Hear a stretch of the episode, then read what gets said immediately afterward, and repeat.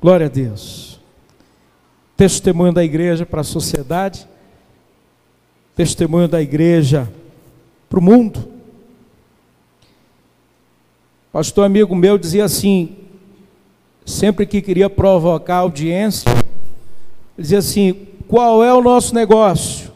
Perguntando para um grupo de amigos mais próximos, mais íntimos, dizia: qual é o nosso negócio? O negócio da igreja. Ele dizia, no que ele mesmo respondia: o nosso negócio é gente debaixo d'água, para se referir a que o trabalho da igreja é sempre testemunhar essa profissão de fé aqui, é sempre pessoas morrendo para o mundo e ressuscitando para Deus, é sempre promover isso.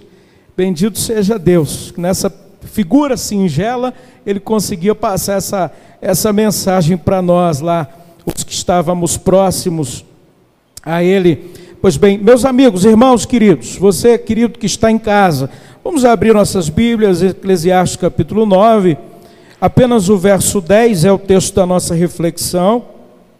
Nós faremos essa noite, mais uma vez eu leio texto de Eclesiastes, capítulo 9, versículo 10. Tudo quanto te vier a mão para fazer, faze-o conforme as tuas forças, porque na sepultura para onde tu vais, não há obra, nem indústria, nem ciência, nem sabedoria alguma. Meus amigos, queridos irmãos e irmãs, há um conto, uma espécie de parábola que é, remetem a uma parábola africana, que diz da seguinte maneira: toda manhã, na África, uma gazela acorda, sabe que deve correr mais rápido que o mais rápido leão ou será morta. Toda manhã, um leão acorda sabe que deve correr mais rápido que a gazela mais lenta ou morrerá de fome. Não importa se você é um leão ou uma gazela, quando o sol surgir, será melhor você estar correndo. Spurgeon escreve algo mais ou menos parecido, semelhante com isso. Ele escreveu da seguinte forma: se você não estiver buscando o Senhor, o diabo estará buscando você. Se você não estiver buscando o Senhor, o juízo seguirá seus passos. Na vida cristã, acordar não é o suficiente. Eu escrevo justamente isso na pastoral desse dia, o texto do boletim que chega para os irmãos via WhatsApp, acordar não é o suficiente, não na vida cristã. Nós somos chamados a correr. E esse verbo correr já esteve no discurso de um dos homens mais significativos cuja história está nas páginas do Novo Testamento que nós temos em mão. O apóstolo Paulo. E a expressão a que ele se remete é de fato se lançar rumo a um objetivo. Mas aquilo que ele escreve, naquilo que ele constrói, naquilo que ele remete, é de fato a convicção de tê-lo feito.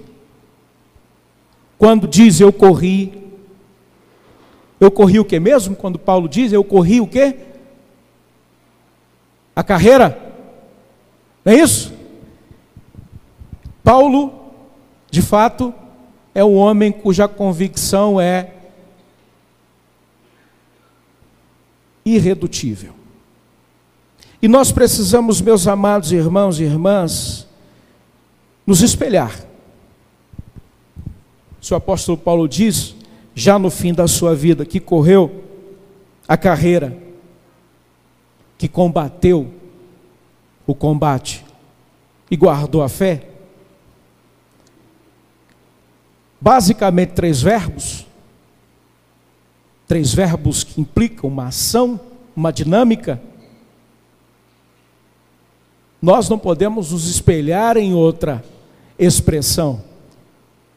Ainda que nessa noite nós olhemos para a expressão dessa corrida, a expressão da dinâmica dessa, desse avançar, somente isso, por enquanto. Em outras oportunidades nós trataremos os demais verbos, mas nós, os verbos nós queremos considerar, queridos e queridas, nós somos chamados a correr, nós somos chamados a sermos mais parecidos com Cristo, nós somos chamados a proclamar Sua bendita palavra. E é claro, claro que a maior parte de nós acredita ter o domínio do tempo, a grande parte de nós acredita ter o domínio do tempo. Entendemos é, que somos senhores de nossas vidas. Nós entendemos, meus irmãos, que nós somos é, administradores do nosso tempo, que na verdade nós somos. Mas é preciso que se diga que nós somos administradores do tempo apenas daquele que se chama agora.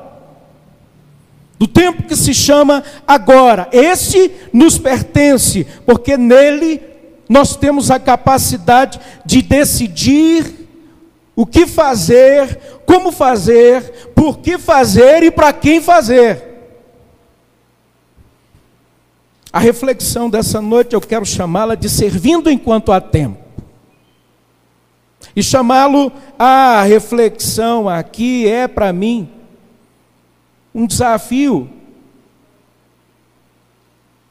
Porque ao mesmo tempo que eu estou aqui cercado de uma forte vontade de nomear algumas obras possíveis, as quais você possa se identificar, eu não posso violar o contexto qual você está inserido. Então é você que tem que fazer essa reflexão. Entender quais obras possíveis neste tempo recorte temporal chamado agora, você pode lançar a mão, realizar tal qual você é chamado, tal qual você é oportunizado por Deus. Mas quando a gente para para pensar no tempo que já passou, paramos para pensar no tempo que já passou, ou no tempo que ainda virá, a gente não pode ter a mesma certeza em relação ao agora. E é por essa razão, queridos irmãos, que o Senhor nos adverte quanto à necessidade de aproveitar a oportunidade, de servi-lo, oportunidade de servi-lo, oportunidade de ser útil em alguma área da nossa vida. Enquanto nós temos aqui tempo, enquanto nós temos aqui oportunidade, nós devemos fazer o bem a todos. É assim que o é, Novo Testamento nos incita, como é, nós somos chamados a essa responsabilidade. E como isso é vívido quando nós nos declaramos igreja neotestamentária, que põe os pés nas verdades apostólicas, que põe os pés nas verdades evangélicas, portanto, do Evangelho, nós não podemos abrir mão que a resposta a esse mundo não é com o mal, mas é com o bem.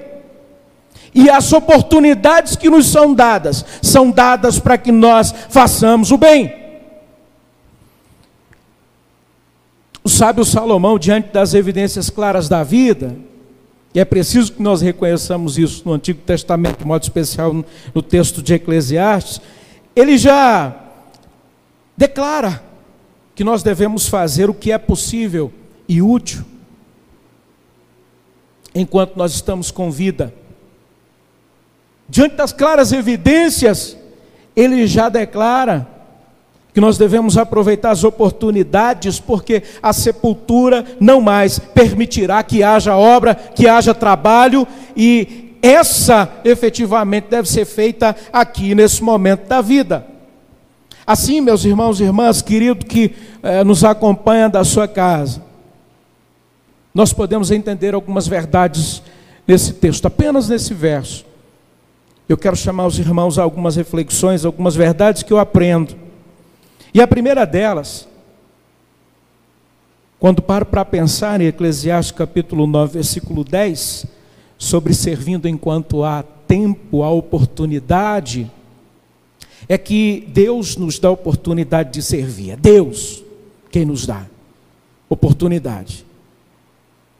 E diante disso, queridos e queridas, eu penso que isso é uma maravilhosa ocasião para que consideremos que, por vezes, sabe, nós nos sentimos sossegados por é, deixarmos de realizar trabalhos que nos chegam às mãos.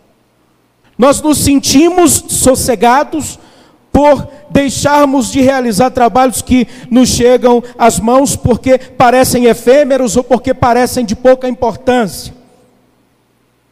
Nós, em muitas ocasiões, não nos preocupamos diante das possibilidades de usarmos nossos recursos pessoais, tempo, habilidades, para pessoas ou, ou para situações que serão úteis.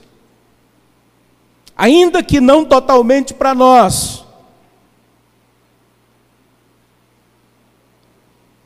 O que acontece muitas vezes com a nossa cabeça eu não sei, mas de fato na prática, quando Deus nos dá a oportunidade de servirmos, parece que alguma coisa acontece e que a conta para nós não fecha, quando nós não vemos utilidade para nós naquele bem que nós somos chamados a fazer. E se não tem retorno para nós, nós simplesmente não fazemos. Se esse retorno não é cá, para mim, eu não faço. Deus nos dá oportunidade, meus irmãos, para fazermos, para servirmos, e sem dúvida, sem dúvida, alguém, a vida de alguém, vai honrar a Deus. Diante do bem que você pode fazer, na oportunidade que Deus te entrega para servir. O texto fala, é, é, é sempre que nós temos a chance de servir, e nós não devemos perder essa oportunidade, não devemos negligenciar o serviço que nos é dado nas mãos, que nos é entregue, aquilo que chega às nossas mãos, portanto, nós não devemos passar adiante, mas nós devemos executar.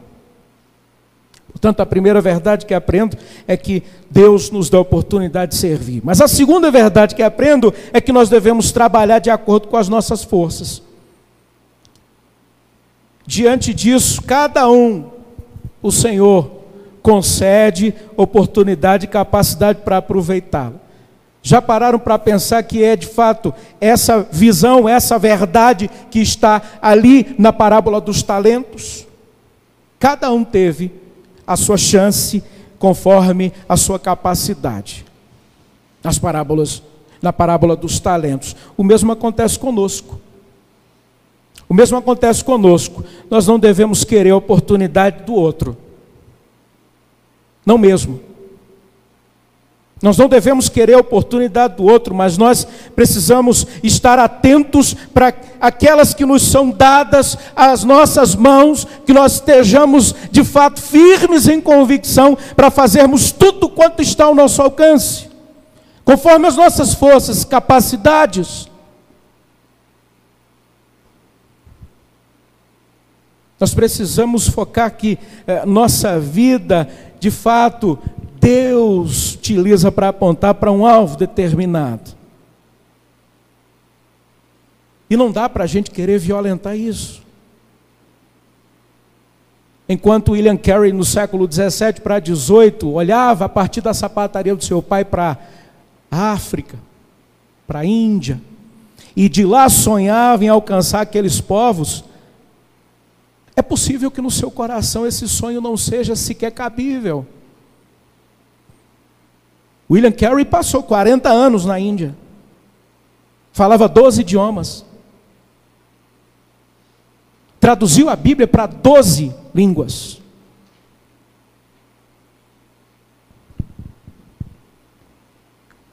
Conforme as suas forças. Nem a quem, nem além. Conforme as suas forças. Isso implica em fazer o nosso melhor. Isso implica, meus irmãos e irmãs, fazer o nosso melhor sabendo que nós estamos fazendo para Deus. Quis fazer um destaque aqui, estes irmãos que se batizaram nessa noite, nós temos a, a alegria de poder testemunhar, esses irmãos são fruto discipulado do pequeno, pequeno grupo multiplicador da Igreja Batista Boas Novas. Começou há pouco mais de é, dois anos, e que hoje se encontra multiplicando lugares, salas, casas e fabricando líderes fortes.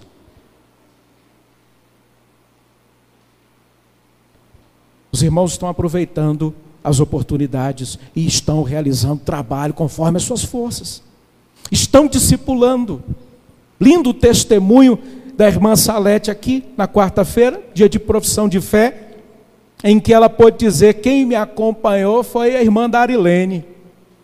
E mais para cá, querida Amelinha, me discipularam. Irmão Gilson dizer, quem me acompanhou, quem me discipulou até chegar nesse momento, e certamente não vai parar, foi o pastor Marcelo.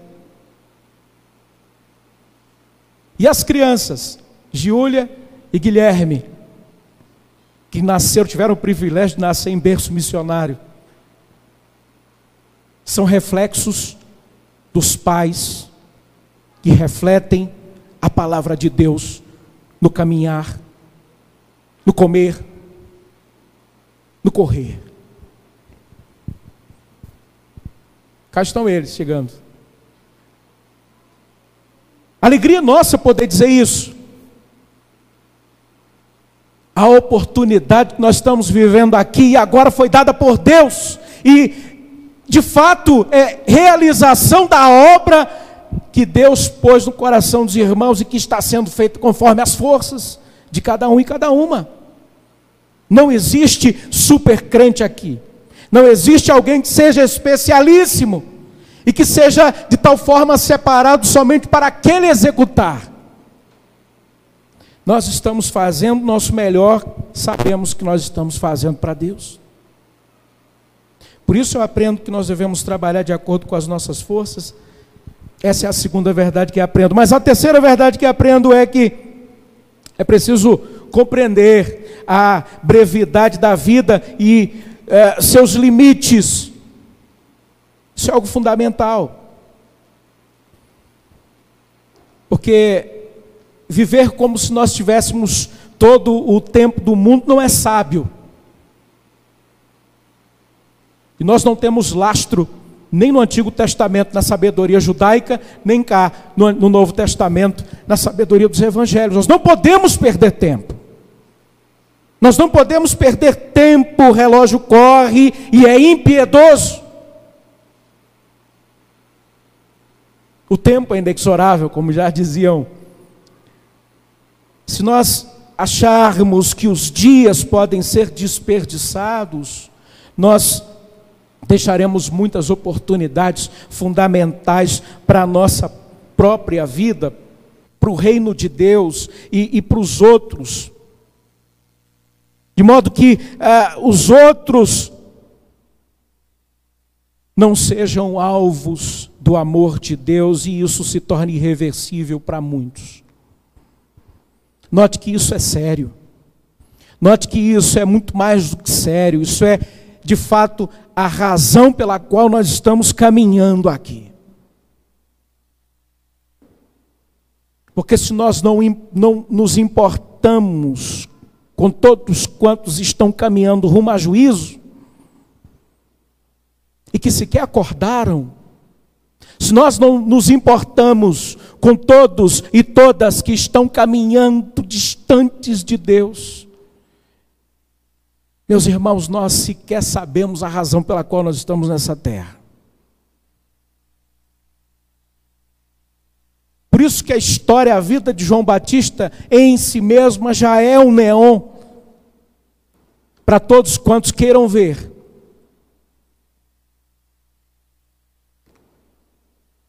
A sua vida de fato era o anúncio do reino de Deus. Tanto que o seu discurso mais intrínseco, mais essencial e mais é, peculiar de dentro do seu coração, que repercutiu nos seus lábios, era arrependei-vos. Arrependei-vos, porque é chegado o reino de Deus. Arrependei-vos em muitas ocasiões, duríssimo discurso: arrependei-vos, raça de víboras.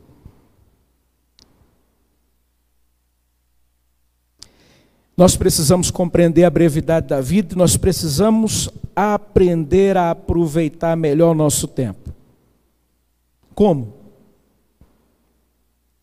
Na sua proposta de estudo, no seu convívio familiar, no seu trabalho, nos seus relacionamentos, na obra de Deus. Deixar o tempo passar pode revelar é, o quanto se foi imprudente, o quanto se foi desatento em relação a tudo quanto Deus concedeu e não foi aproveitado. Saiba que a vida termina, é breve. Mas a última lição que aprendo com esse texto é que o nosso potencial foi dado, foi concedido para o agora.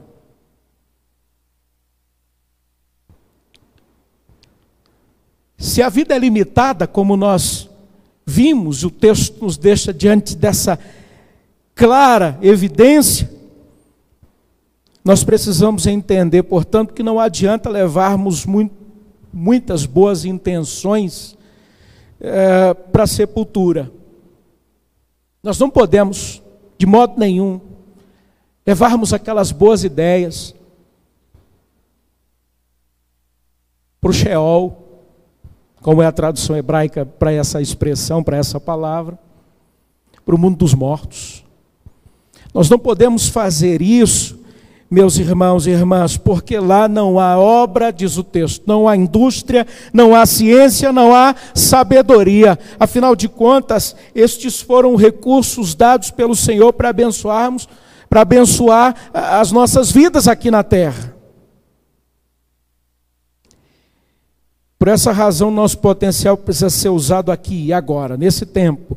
Precisa ser é, vivenciado enquanto a vida, e, e, porque depois, quando ela passar, quando ela cessar, nós teremos apenas é, que trabalhar com o que tivermos mandado para a eternidade.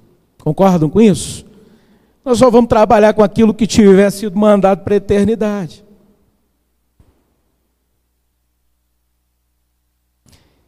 É muito triste, queridos, ver pessoas que acabam a vida com o lamento de ter podido fazer tantas coisas e, e não aproveitou.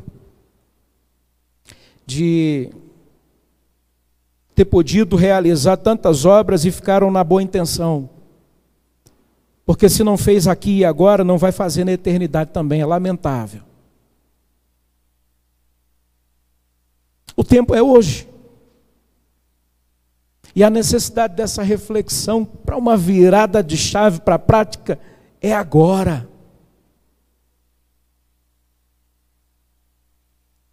Nós estamos desejosos de fazer uma maravilhosa viagem missionária. Estamos desejosos de fazer isso, mas enquanto isso não acontece, você vai ficar aí se poupando. Eu vou poupar para ser usado quando a igreja fizer uma boa viagem missionária e chegar lá, eu vou exaurir todo o meu conhecimento, toda a ciência, todos os meus dons e todos os meus talentos. Entenda, Hoje as pessoas precisam ser discipuladas. Agora as pessoas precisam de acompanhamento, não seja mero remédio. Mas o discipulado, o acompanhamento, o seguir junto. E de outra forma, os paliativos não alcançarão.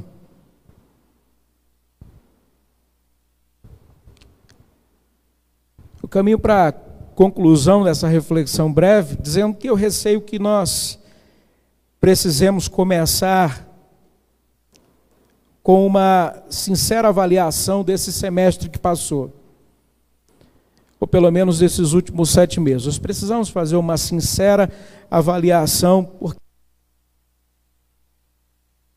se você ainda não percebeu, nós já estamos já quase chegando no final do ano, mês 10 se iniciou mês de outubro, e o ano não para.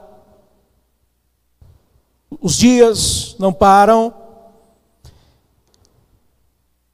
Falta aí pouquíssimos dias para nós virarmos a fronteira do 31 para o 1 de 31 de dezembro, 1 de janeiro.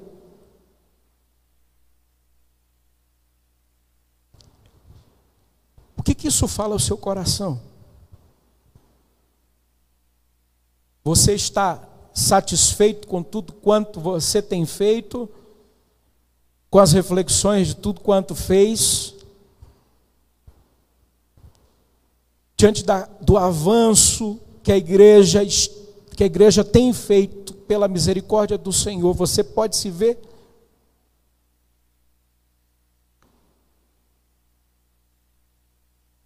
dizendo eu estou junto. Estou junto, estou somando aí. A igreja somos nós. Puderam contar comigo. Assim como podem contar comigo. O que que você, o que que eu, o que que nós temos feito com as oportunidades que nós recebemos a essa altura do, da vivência do ano de 2020? O que, que nós temos feito? com as oportunidades, meus irmãos, como nós temos aproveitado o potencial que o Senhor tem colocado nas nossas vidas, é, de forma que os nossos dias sejam é, um preparo para a eternidade.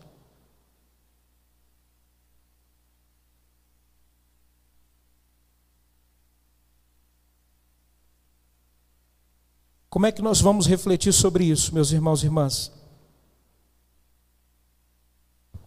Há um conto que diz que um certo rei tinha trigêmeos corajosos, hábeis, fortes, mas que precisava escolher um herdeiro. O rei resolveu viajar, entregou a cada um um saco com sementes. Quando voltasse, ele queria as sementes de volta. O primeiro guardou as sementes no cofre, o segundo vendeu as sementes no mercado por um bom preço, ao perceber que elas podiam estragar. O terceiro plantou um lindo jardim. Quando o rei voltou, ele disse: elas iam estragar, não podia guardar, é, e vender não seria o melhor. Resolvi plantar esse jardim e devolvê-lo com flores e com novas sementes.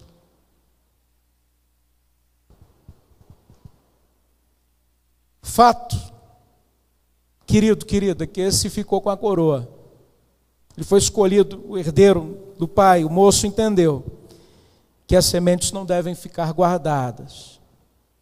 O moço entendeu que as sementes precisam ser transformadas em flores e frutos.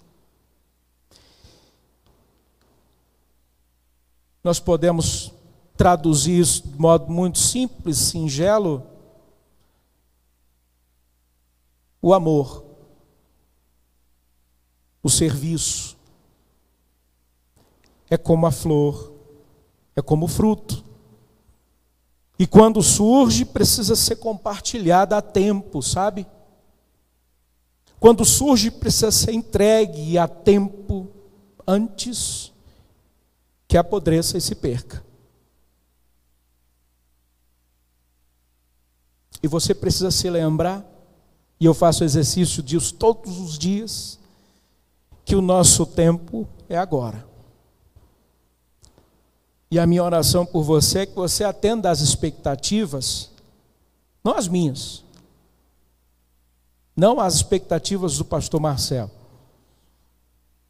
mas que você atenda às expectativas de Deus, as expectativas do Senhor para a sua própria vida, para o seu próprio bem, para a sua própria realização e que Deus aplique em nossos corações sua bendita palavra. Amém. Vamos orar. Ponha-se de pé, por gentileza. Logo mais, nosso pastor, pastor Marcelo, nos conduzirá. Vamos orar ao Senhor. Ore a Deus, peça que Deus de fato aplique, torne inteligível todas essas palavras no seu coração e que você seja um fiel depositário, que você seja um cultivador de flores e frutos. E que você veja que aquele a quem você pode dar essa flor e esse fruto não estão longe, não estão distantes de você. Faça isso o mais breve possível, hoje, agora. Querido Deus, Santo é o teu nome, grandes coisas tu fazes, bendito seja o teu nome. E colocou no coração de William Carey aquela maravilhosa expressão: façam grandes coisas para Deus, esperem grandes coisas de Deus. Pai amado, nós nos envolvemos nessa expressão, pedimos ao Pai que o Senhor nos, de fato, nos enquadre. Está aí, Senhor Se alguns têm feito essa leitura, Pai amado, ah, Senhor, eu estou achando a minha vida meio solta, meio frouxa, eu estou achando a minha vida meio cambaleante. Enquadra a gente, Senhor Deus, tua infinita misericórdia. Enquadra, Pai amado, para que nós, Senhor, entremos nesse trilho de acerto, nesse trilho exitoso, em que chamados para aproveitarmos todas as oportunidades, servindo, entendendo a brevidade da vida, sabendo que nós não somos chamados a fazermos coisas além das nossas próprias forças. Possamos, Senhor, entregar flores e frutos a quem estiver, Senhor meu Deus, a maior distância à nossa direita de um braço ou de um abraço enquadra no Senhor e Pai, fabrica no nosso coração esse bendito senso de urgência que estava em João Batista, que estava em Jesus, que estava nos apóstolos, que estava em Paulo, que estava em William Carey, que estava em Salomão Ginsburg, que tão desbravadoramente entrou nesse centro-oeste, pregando teu evangelho, plantando igrejas. E como nós vimos hoje, Senhor, esta pública profissão de fé é sempre um marco, sempre um momento que faz o nosso coração pulsar por missões. Meu Deus, leva-nos, Senhor, a esse enquadramento santo, para que nós sejamos aqueles que aproveitam as oportunidades da estação presente, para louvor e glória do Teu santo nome e que essa palavra encontre os corações, Senhor. Ajuda-nos, Senhor, nas oportunidades de reconhecer Jesus como Senhor e Salvador das nossas vidas, ó Pai. Diante disso, Senhor, tua igreja, enquanto ora, eu quero me atrever a fazer o convite e esse convite nós fazemos porque sabemos o quão precioso é. Permaneça em oração. Eu quero convidar você que ouviu essa palavra hoje e que entendeu que a oportunidade, a oportunidade é dada por Deus. E que você, e você que deseja, que deseja inaugurar um novo tempo na sua vida, eu quero te fazer um convite muito singelo. Quero te perguntar se você, entendendo quanto foi dito nessa noite, você quer dizer hoje, Senhor Jesus, eu te recebo no meu coração, eu te recebo na minha vida como Salvador e Senhor da minha história, como aquele que transforma os meus dias e que faz com que a minha natureza seja outra.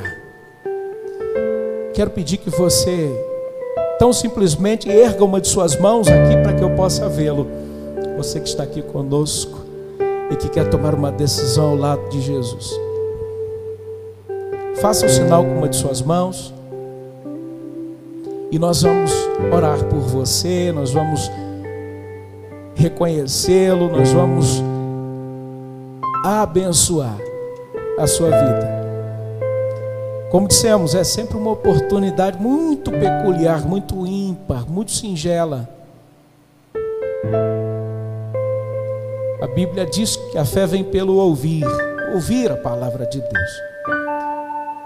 Você tem todos os dias da sua vida para entregar os seus ouvidos a esse bendito trabalho, ouvir a palavra de Deus. E daí o Senhor falar no seu coração. Não deixe seu coração se endurecer, mas aproveite a oportunidade, inclusive para retornar.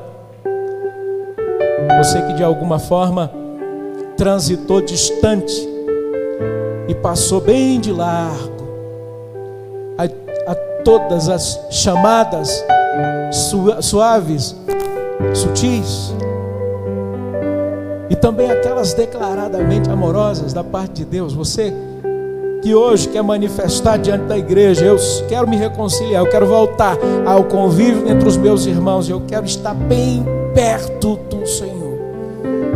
Você que deseja isso também, você pode também se manifestar que nós vamos orar por você. Essa leitura é você, ajudado pelo Espírito, que pode fazer.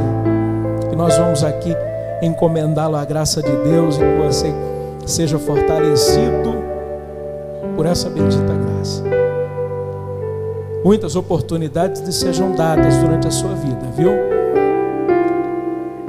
Que Deus abençoe você. Em nome de Jesus, também você que está em casa, sinta-se à vontade. É sempre um tempo de dizer sim ao Senhor.